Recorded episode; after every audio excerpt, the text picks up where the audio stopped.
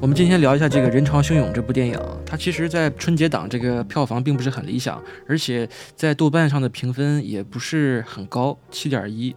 然后，相较于之前的这个日本和韩国这两个版本，好像分数都不是很高啊。因为这个电影，这个电影也是翻拍自日本的这个盗钥匙的方法这个电影，啊，是是吧？啊，然后这个克里斯老师看了这部《人潮汹涌》。呃，也看了这个日本的倒钥匙的方法，也看了这个韩国，它叫做幸幸运的钥匙，是吧？对对，韩国的我只看了一点点，没有看完。对我我我看了大概也是看了将近一个多小时吧，剩了几分钟我都看不下去了。首先，这个韩国这一版这个 这个这个演员的刘海珍，我就觉得这丑帅丑帅的感觉。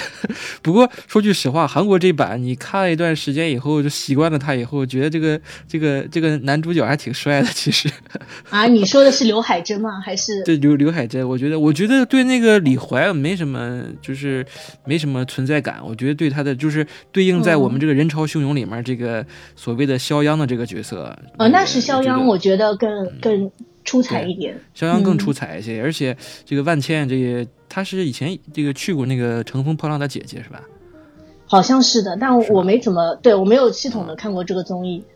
对的，万茜还不错哎，我觉得蛮蛮蛮蛮好的。对，哎，他把我给骗了啊！我开始跟你聊，我以为他是上海人，你跟我讲他是湖南人。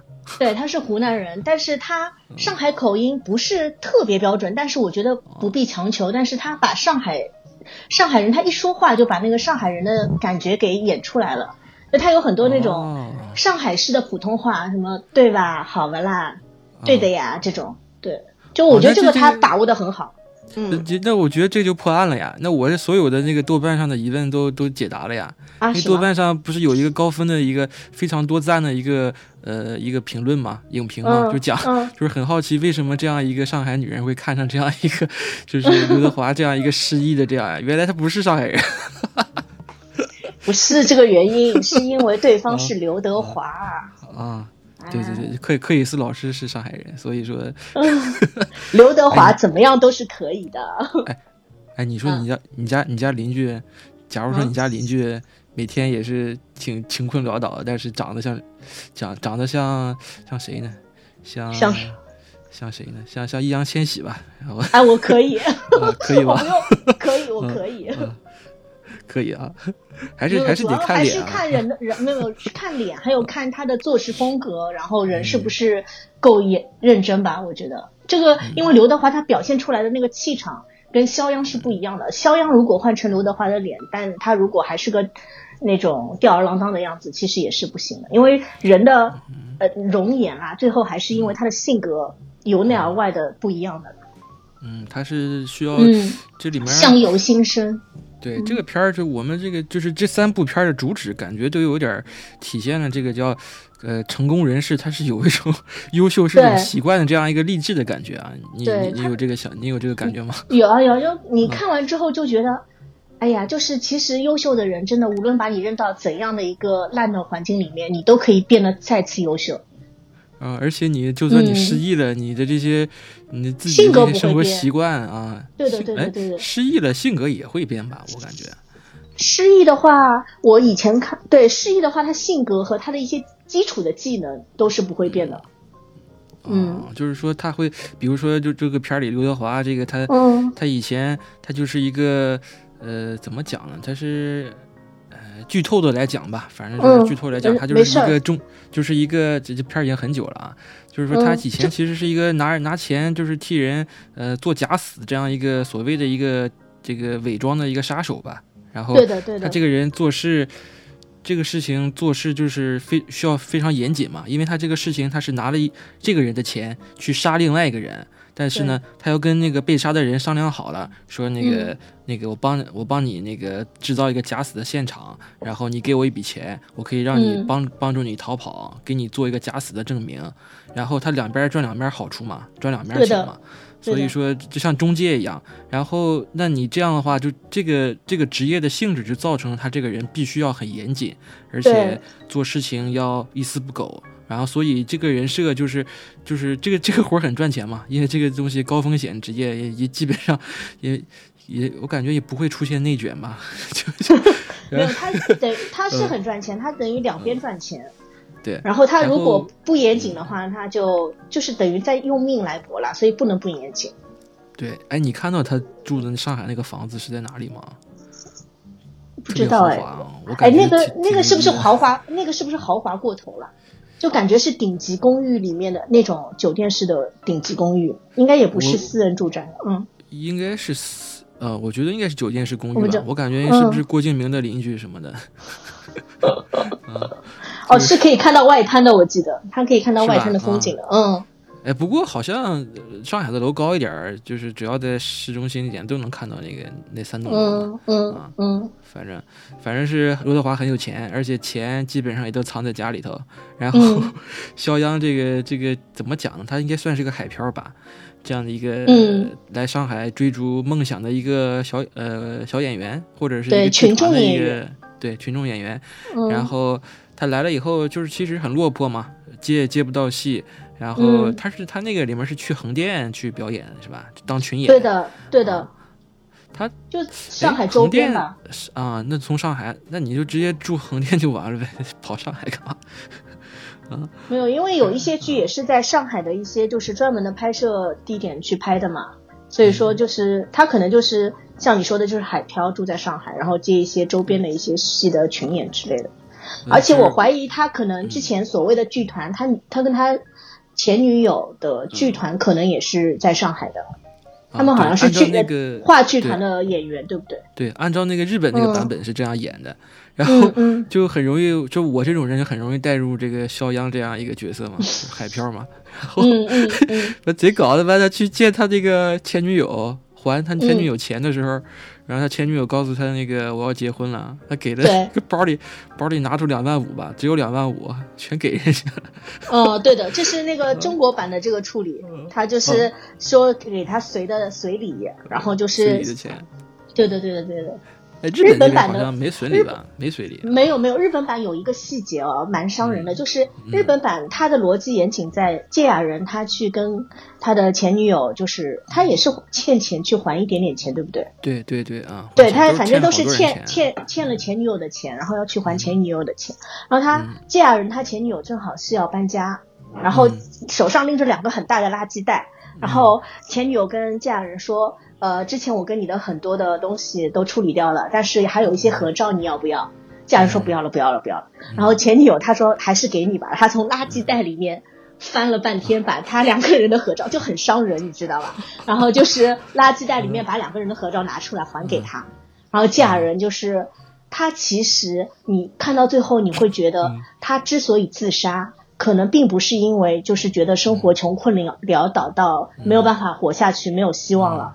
可能是跟他前女友分手，因为到最后，嗯，最后的时候，那个香川照之就那个杀手在拿到自己车的时候，在车底发现了一张嫁人，就是我觉得他点题很好，看到了嫁人跟他前女友的一张合照，他其实很伤心，他就拿着那张照片去哭的嘛，啊，在车里哭嘛，对的，然后他把其他的他把其他的照片全都扔掉了，嗯，对，扔出车窗外了，就是这个这件事情对他打击也很大。其实这，我觉得这个，这个日本的这个，他这里面芥雅人和这个香川照之这一对搭档，就是相相相应的这个对射，就是香川照之扮演的刘德华这个角色，肖央扮演的这个芥雅人这个角色。对的。这个我觉得他们这个剧本就是写的很接日本的地气嘛，然后他就讲了一些，我感觉是。呃，日本的这一部叫做《盗钥匙的方法》，通过这两位大师的演绎，我觉得整部片儿就是给我感觉就是很，跟中国这个人潮汹涌来比，就是相比来讲就是很清新，感觉就是有点像吃日料的感觉，就是吃的很清淡那种感觉。对的，对的。它不是什么很油腻那种东西，整个片儿看起来都很淡，然后而而且这里面这个黑社会看起来也挺也挺萌的感觉，就是挺好挺好挺好骗的感觉。然后你相比。对，嗯，就是就是日本版的这部《盗钥匙的方法》，我觉得它整部电影就很平稳，就是平平平平稳稳的，就是一路就是把一个故事讲得很轻松，他就慢慢的把这个故事呈现给你，当中就偶尔穿一点冷幽默啊之类的。但是这个是他他原本的这个原片的设定，但是因为我们翻拍的这个中国版，它又是在春节档上映，它肯定要有一些很热闹的元素在里面，所以它改编了一些东西，就是会。加了一些悬疑啊，加了一些就是搞笑的东西在里面，就会比日本版的热闹，但是也没有说不好。我觉得它其实有些地方改编的还是挺好的，当然不好的地方也有。接地气啊，都挺接地气的。所以我觉得其实很值得看一看。我都不知道为什么这部片有刘德华哎，他的他的怎么排片会那么少？因为我之前想看的时候，我在那个呃搜搜他的排片都是凌晨，然后晚上十一点多钟的那种排片。好像是到了后面才会有，哦，一天就排一场那种。嗯，对他排片太少了。嗯，对我我之前也是第一第一部我春节档第一部选择片儿，我因为我在上海过的年嘛，第一部片儿我也是去看的，我也去看的是那个《唐人唐三》嘛，《唐探三》，我感觉被骗了。还好我没有看，我到现在都没有看。感觉被骗了，然后又去看了一场《你好，李焕英》，又又感觉心情贼不好。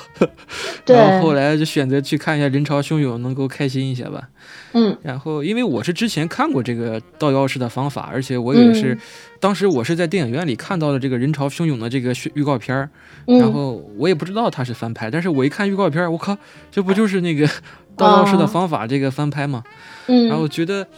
我觉得其实他有一个很大的一个反，就是自己的导演，就是中人潮汹涌这个导演有一个自己的想法，就是他把这个香川照之这个角色吧安排成这个刘德华，就是就变成了其实香川照之这个就是我觉得是个老戏骨啊，演技特别好，超级超级好。就是他是演那个鬼子来鬼子来了。里面那个那个大哥大嫂过年好那个，对对对，我我我特别喜欢他，而且他在那个跟金雅人演的那个半泽直树里面演的大和田也特别的好，但是你就是他有那种杀手杀手的气势吧，但是你看我们这个中国这版这个人潮汹涌里面，他就选了刘德华来演这样一个角色，嗯，觉得就是有点像反转的感觉吧。就是对我，而且肖央感觉也不是那种特别特别的帅，但是刘德华就是脱光膀子去洗澡的时候，这个这个身材的管理，我简直是太吓人了。就是六对啊，六十岁了已经，一点赘肉都没有吧？就是特别的那个，而且他去那个横店去当横漂的时候，当群演的时候，然后要找那个灾民，他说一帮人就是一帮群众演员都贼胖，哦，就他很瘦，对对，要找要找。那个导演说要有饥饿感，然后一看刘德华，就就很饥饿，啊，就找了刘德华华仔嘛。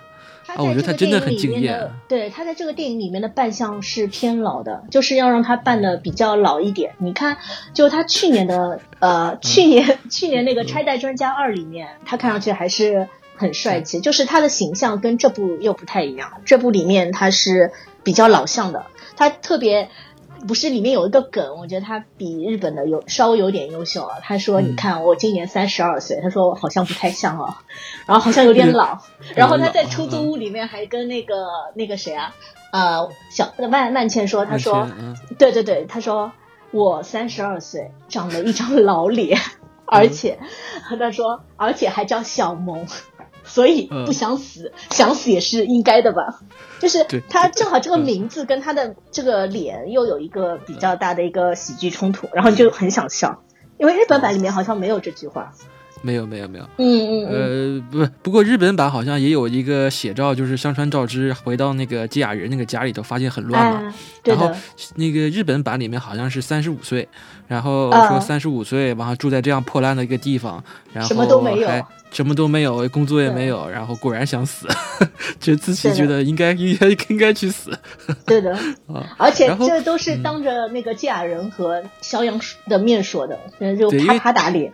对，吉雅人去看那个去看香川照之嘛，对的啊，然后就是这里面这个呃，就日本版这个万茜对应的这个女女性角色叫做广末凉子是吧？我觉得这个演的也挺好的，就是她演的就是那种特别神经质的那个女的，就感觉呃，她这种恨就很特别恨嫁吧。她一开头就是给我搞得也莫名其妙的，影片的一开头就是说。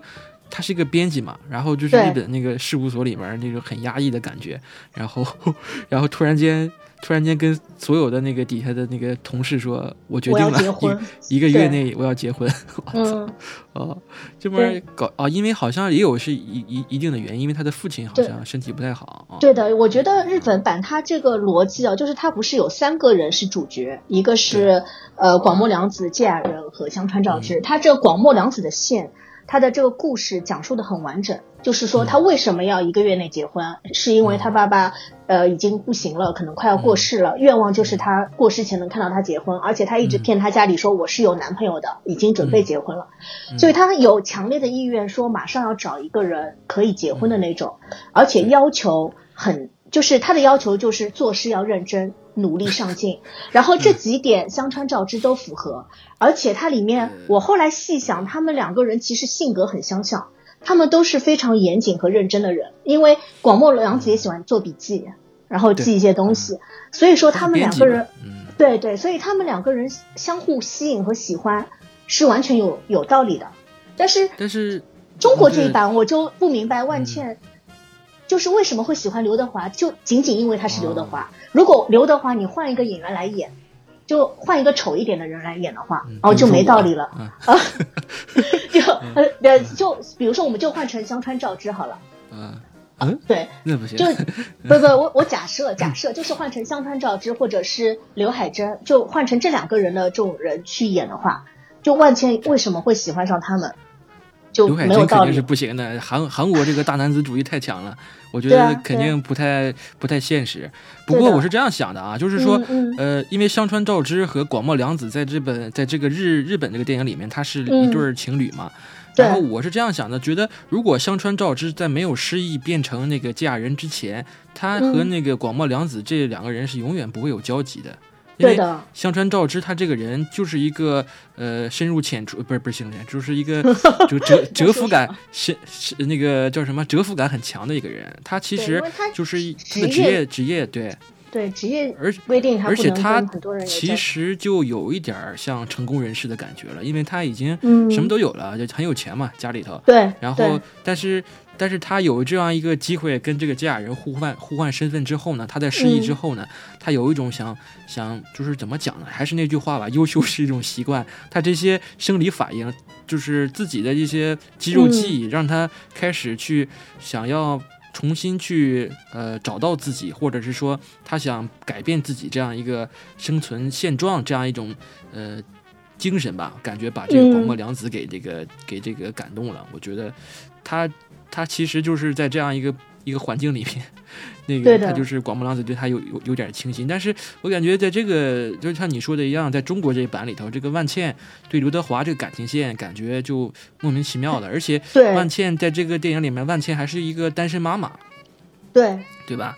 啊，就觉得其实就为什么要有一个单身妈妈的人设？他其实如果把万茜改成大龄的女青年也可以的呀。而且刘德华感觉他也没有任何的理由，一个杀手怎么会对对一个小孩会有这么多的羁绊，对吧？对，他就很多，就是比如说，我想说的就是日日本版里面，他呃广末凉子那个线，他很明，就是很清楚，就是他的逻辑很很很清楚。但是你那个中国版的这个万茜就不清楚，她为什么是单身妈妈，然后她为就是她为什么会喜欢上刘德华，然后就是就是有很多疑问，嗯。对吧？他就是他的家家庭情况啊，其他的都没有没有讲得很清楚。嗯，是我我反正我反正我还是觉得豆瓣那个挺有意思的，就是说一个豆瓣两两大评论现在最有意思，就是说刘德华在一个月之内两两次失忆，一次是那个那个拆弹拆弹专家二啊，一次是这个人潮汹涌，再就是说万茜一个上海女人，的，我觉得这个也有点地域歧视啊，为什么就上海女人就看不起这个，或者是说怎么样的？但是我觉得呃，觉得还是这样一个。故事讲起来还是挺暖心的吧，就是讲像刘德华就是这样一个，呃，就这样一个职业上的一个身份吧，他能够被万茜这样的人去理解，而且你看刘德华扮演这个角色还挺懂得感恩的，是给他什么东西他都记着，然后自己记得要还钱，然后 很有礼貌。我感觉，我觉得那个华仔演的确实很好，就是他这个人如果真的是注就是。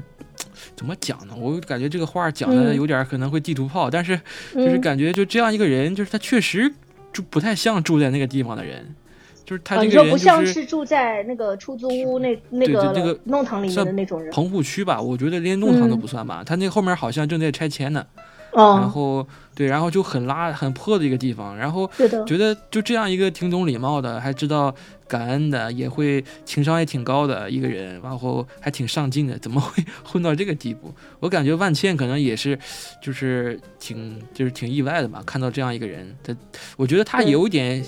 就是惺那个惺惺相惜，或者是说对他有点怜悯的感觉，就是想帮帮他的感觉吧。我觉得，对他，他对的，对的。但是他们那个，我实在不敢恭维他逻辑。比如说，你想万茜第一次看到刘德华，是因为他开的那个宝马是宝马车吗？宝马就是我看了，哎，他的那个水花溅到了刘德华身上，然后他就下车赔礼道歉也就算了，他还。把刘德华带回了家，一般性不会，顶多就下下车跟你说对不起啊什么的。他还就是要对不起啊，给一个洗衣费就完了嘛。对，顶多这样子，因为他这个逻辑就不严谨，他就还把刘德华请上了车，然后把他送回家。送回家之后，是因为他是刘德华长得帅呗？对，就是我跟你讲，就是又就因为是刘德华，他就是弥补了很多逻辑上的漏洞。他就是把刘德华送回他的那个很破很脏的那个那个阁楼上面的时候。房东过来要债，他还帮刘德华交了房房租，哎，怎么可能啊？你就是我跟你第一次见面，哎，我觉得这个逻辑我是不认可。而且而且你看到一开门就是这么臭，是吧？对的呀，你一看就觉得哦哟，是就这个人肯定很糟糕，因为你看他家里面就乱七八糟的，就肯定很糟糕，怎么可能还会帮他交房费啊？嗯，对。然后就觉得哎，那个房东好像也挺也。房东好像那个是是那谁演的，好像也挺火的。他是上海人吗？呃，我觉得不是。我我知道你在说谁，但我名字想不起来。你看一眼，看一眼。嗯，人潮汹涌。他那那个那个那个人好像在那个在那个刺杀小说家里的也有。哦，我知道是那个郭，是那个郭京飞吧？郭京飞，对对对。啊，他是上海人吗？他不是上海人吧？因为我觉得他上海话说的是吗？你搜一下。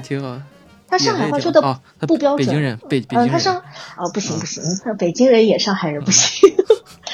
我感觉感觉这不找个就找个上海演员演能怎么着的？他妈找徐峥不演不挺好的吗？老演找这种北方那个他 上海那个郭京飞，他上海话说的没有万茜好。就我觉得万茜她表表达的上海女人的那个样子，我觉得表现的还是很好的。就你一下子觉得哦，这是个上海小姑娘之类的。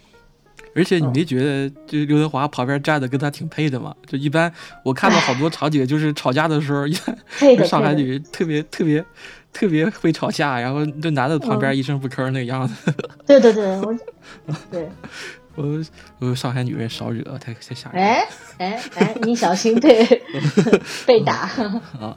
然后我想吐槽一下这个这个这个所谓的这个黑社会吧，其实也中国我们中国没有黑社会啊，但是这个黄小黄小雷黄小雷演的这个角色，我总感觉他这个人在所有的戏里面给我感觉都是所有的感觉都是有点用力过猛的感觉，你有感觉吗？他就是这个讲这个应该是四川川川话吧，四川话吧，对，但是重庆话对对应该我不我分不清重庆话重庆话，他是蓉嘛啊。哦，有道理。但我觉得他那个这个所谓的黑社会啊，他就是讲的也太多了一点。他最后还给自己找补了一个自己为什么会变成这样，为什么要杀这两个人的一个原因啊，乱七八糟的东西。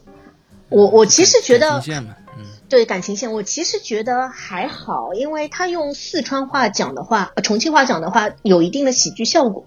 就像那个《刺杀小说家》里面也是重庆话，对不对？但是就感觉，就是他演的就有点太。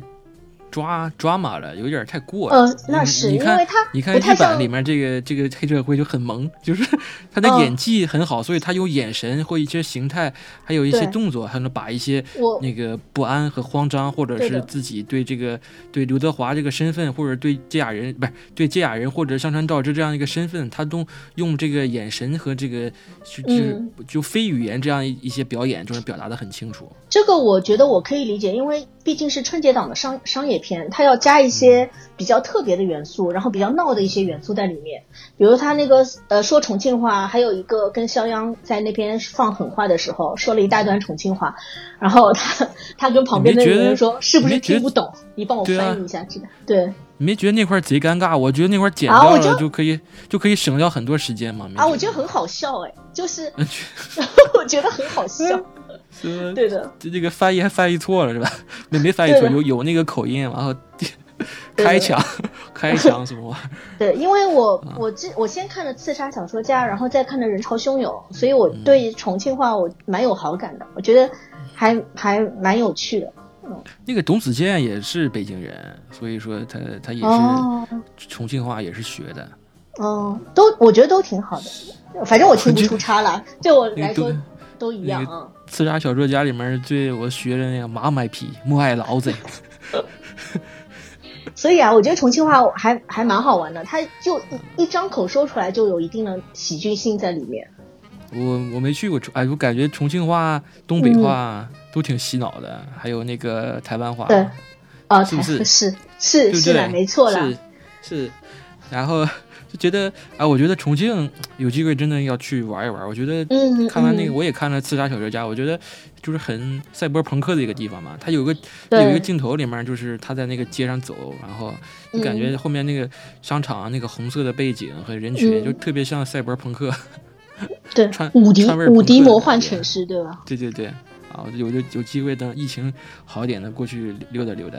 然后我们刚才聊了这么多中国版和这个日本版的这个东西，其实一直抛开了这个这个韩国版的。其实韩国版这叫做《幸运钥匙》，我觉得其实它改编的也挺成功的。我觉得我没看完，我看到他，我觉得他逻辑很差。然后就是我看到他，我不知道你看到哪里哦，我是看到刘海珍他失忆之后，到了他的那个女朋友。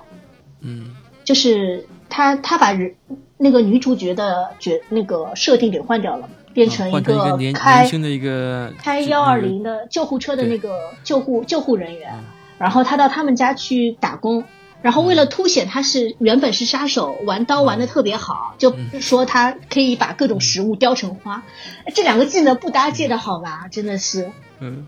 然后他切切那个冰，嘛在那在那在那搓那个冰，那个就是日本那个韩国人吃的那个什么冰冰棒刨冰冰沙啊刨冰对的啊对的，我我我看看到这儿我没有看下去了，对，你可以讲讲。他后来就是更着重的演了，我觉得他跟这两版更着重演的是刘海珍去那个当群演的那个经历，我觉得他好像。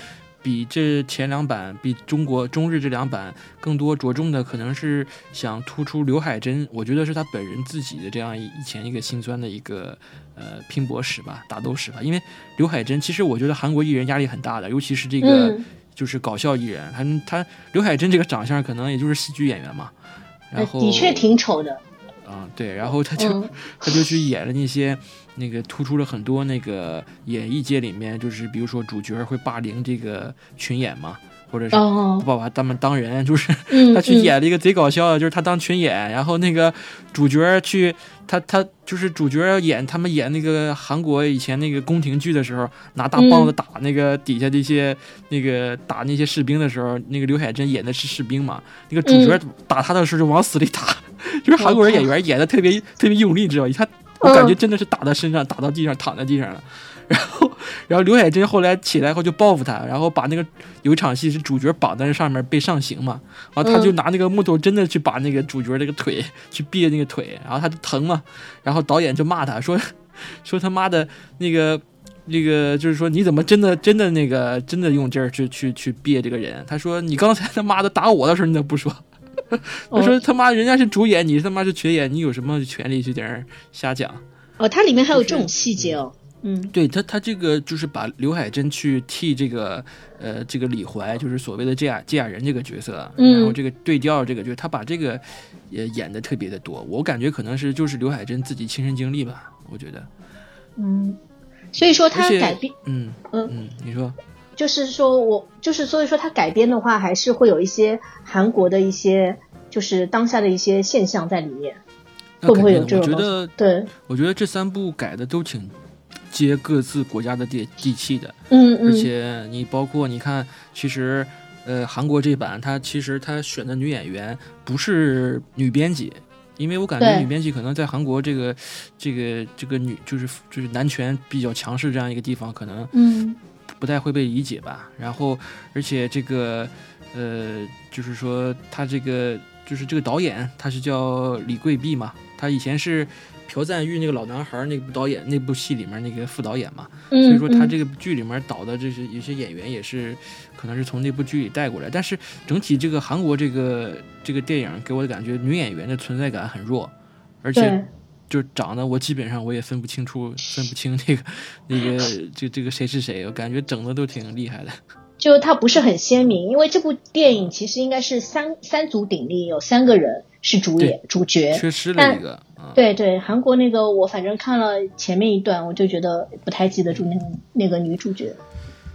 对，就是之前像你也说的，就是日本人这一部里面，这个广末凉子这个角色其实是很重要的，他有一些穿插是靠他去穿插的啊。对的。但是韩国这里面就就是两个男主角之间互相你来我往的。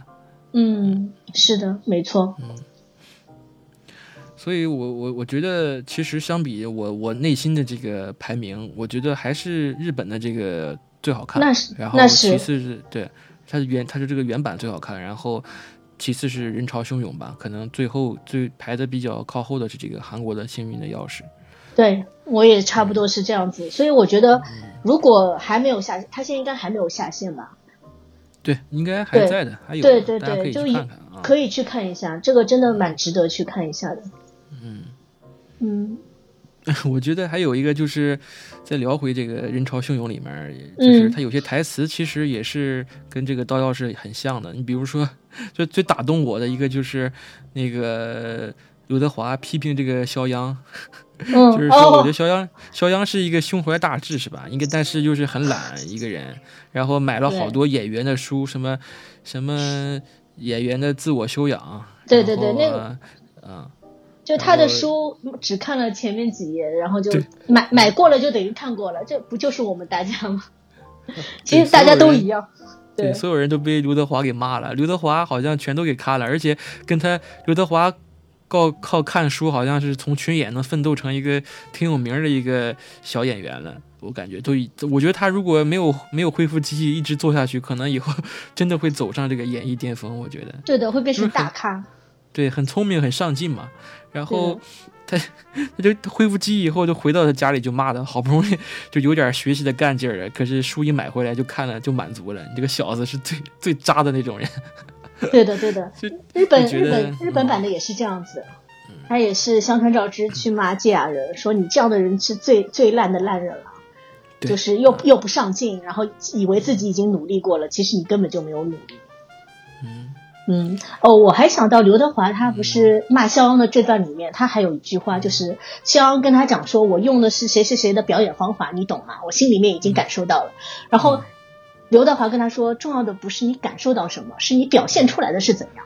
因为现在就是最近这几年有很多这种演员的诞生之类的这种综艺，然后其实是一样的，就是里面有很多东西，有有后后面几几期又越来越烂，就是感觉他影射了很多人，就是很多人就是看上去很很光鲜，但是他演出来的东西很烂很烂，就是不是说我感受到了就好了，但是你表现出来的东西和你感受的东西是不一样的。”我觉得有点影射在里面。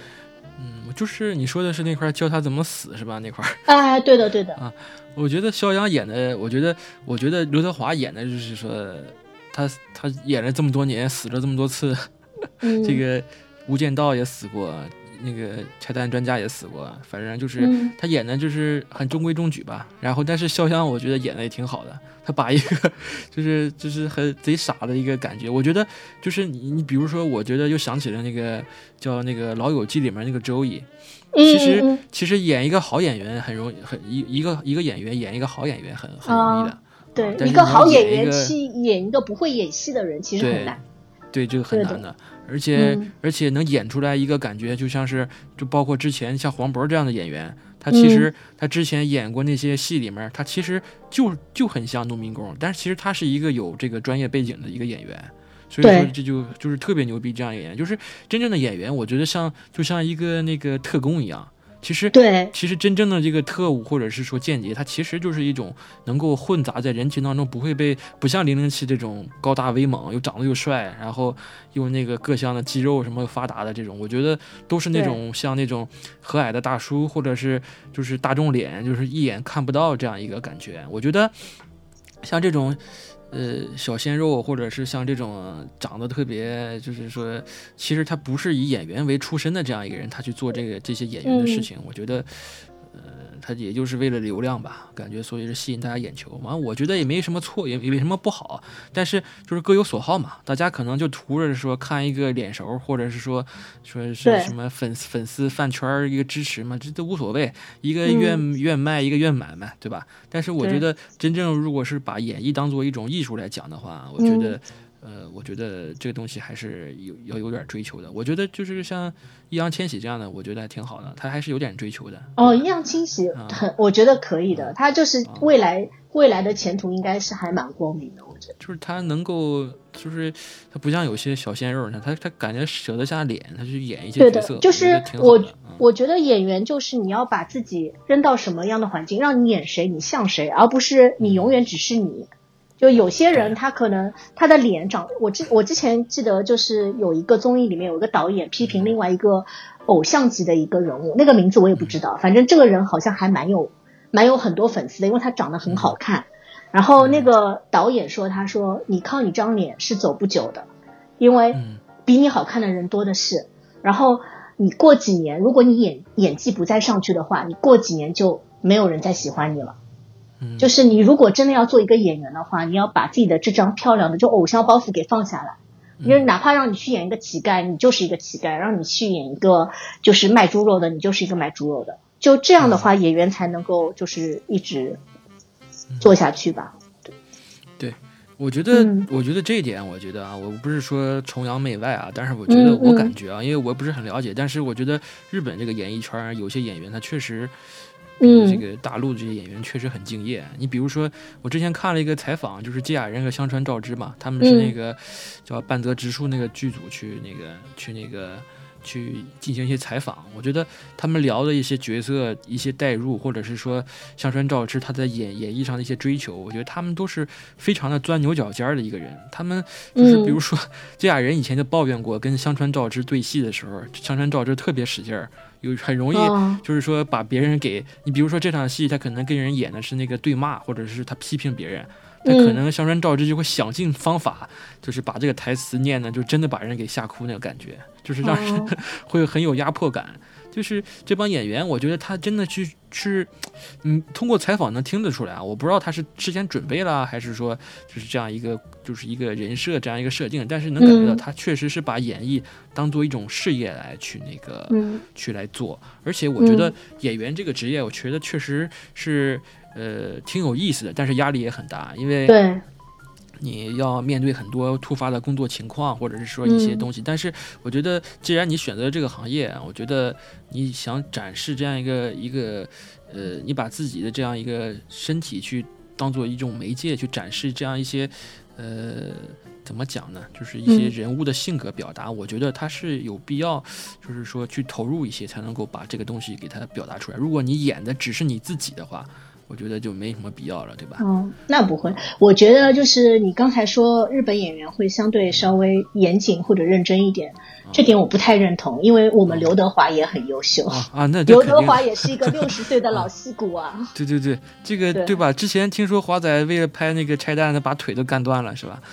对啊，人家还少了少了一条腿呢。刘德华真的是，我以前对他是一般般，我就，但是我最近就越来越喜欢他，我觉得他真的特别优秀，他能就是，就到六十岁还能演戏，然后还能保持这样的身材，还能就是基本上没有绯闻，这个人就是我觉得特别优秀。我觉得华仔现在连三十岁这种角色都能驾驭，你没觉得？可以，他他可以的，嗯。相相比于某人来讲，他就感觉到一点不油腻，你没觉得吗？没有，这丝毫不油腻。刘德华，我觉得他如果身体好的话，他可以演到八十岁，他可以一直演下去。主要他精气神还好，我觉得这个人就觉得，一个是很就觉得懂得会保养，再就是感觉这个人肯定就是很自律吧，就这样一个。对对，所以说呀，就再次刘德华也再次告诉我们，你一定要自律、严谨、认真的生活，无论在任何的天坑的环境下，你都可以慢慢的好起来，而且会变得特别优秀。是的，而且而且我觉得，其实我我在看完这个日本这个倒钥匙的方法和这个人潮汹涌之后，我都有一种感觉啊，不是不是感觉了，就是我都会自发的回家把那个打扫卫生。我就觉得，就是看到家里就是太乱了。你看那个刘德华回到家里以后，就把那个肖央以前那个那个窝打扫的特别干净，别甭管他是住在棚户区，但是收拾的井井有条的。然后。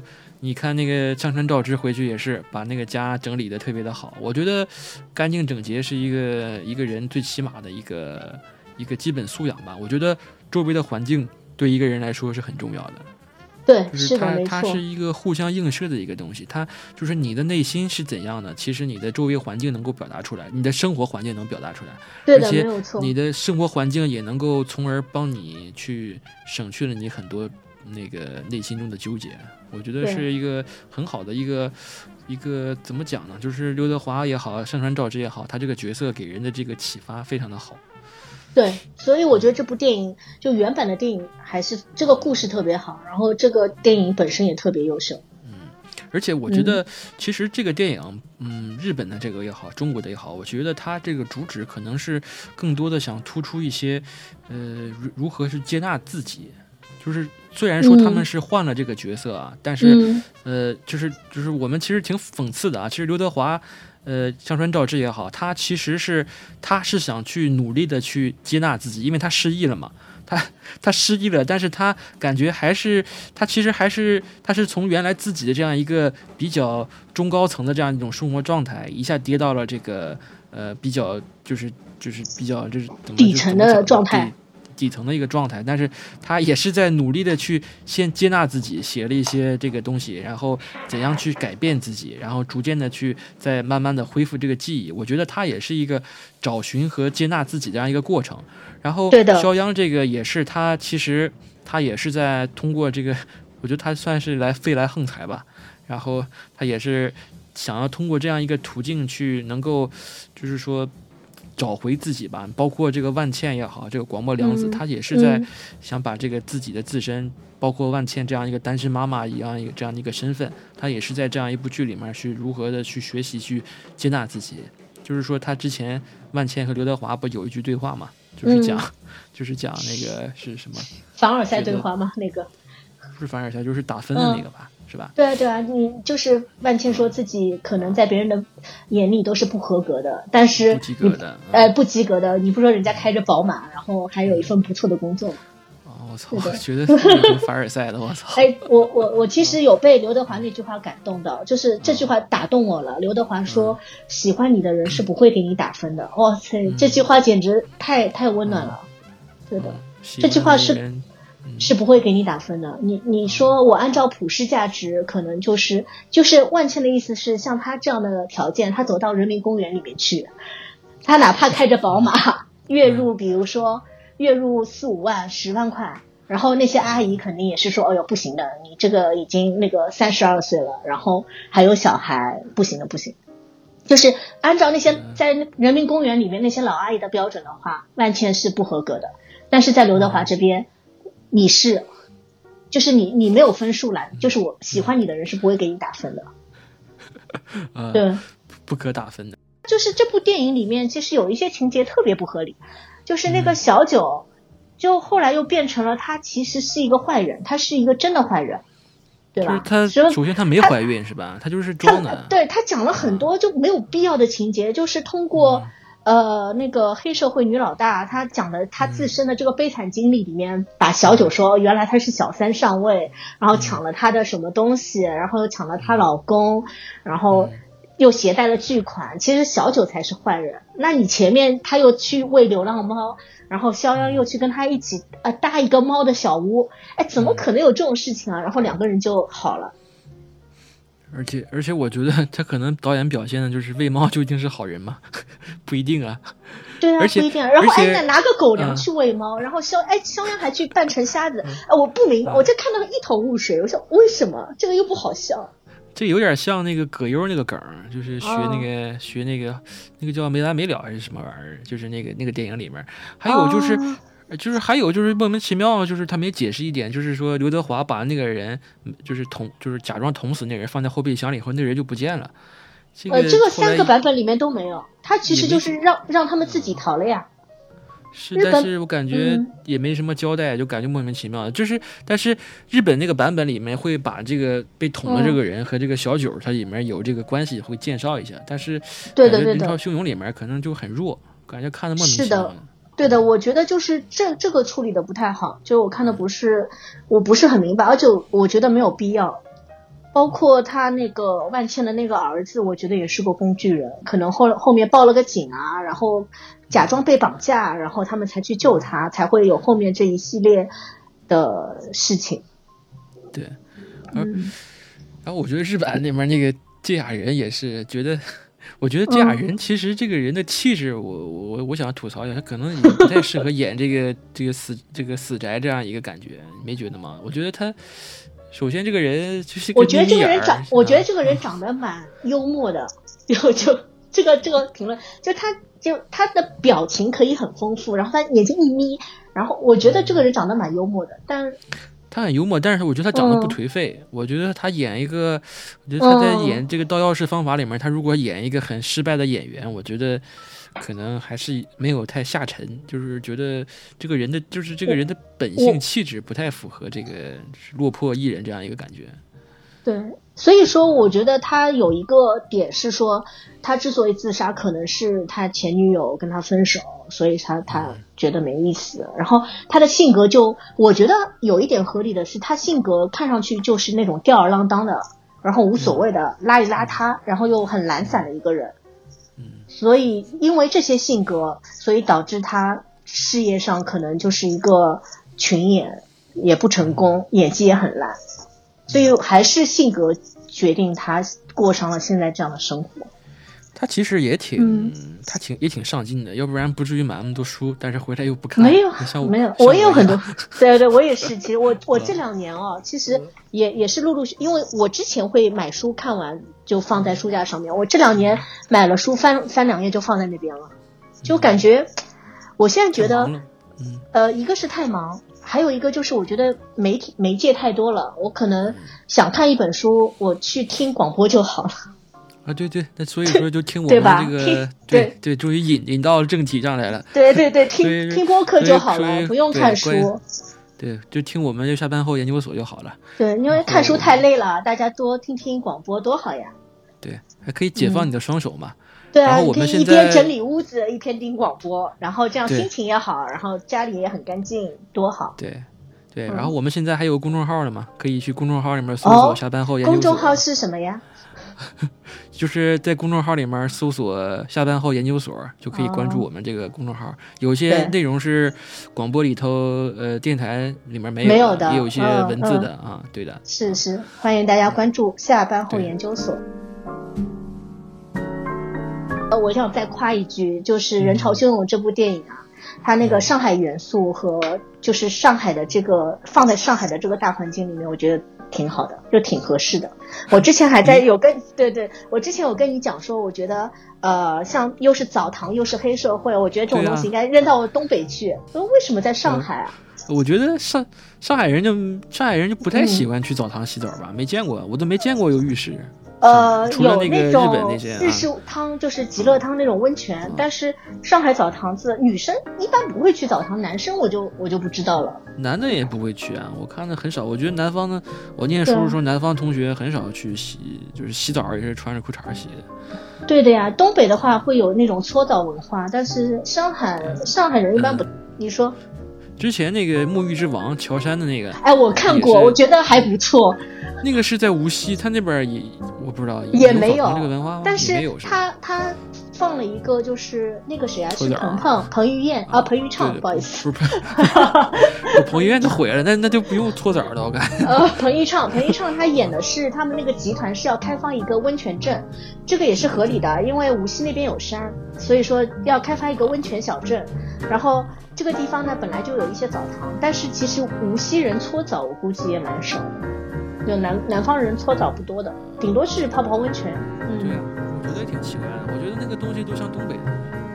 对的呀，但是我我我本来看这部就是日本的这部电影，在想如果他要改编的话，在中国可能最合适的地方是东北，但没想到他把它放到了上海，哎，还不错。上海这个东西就比较。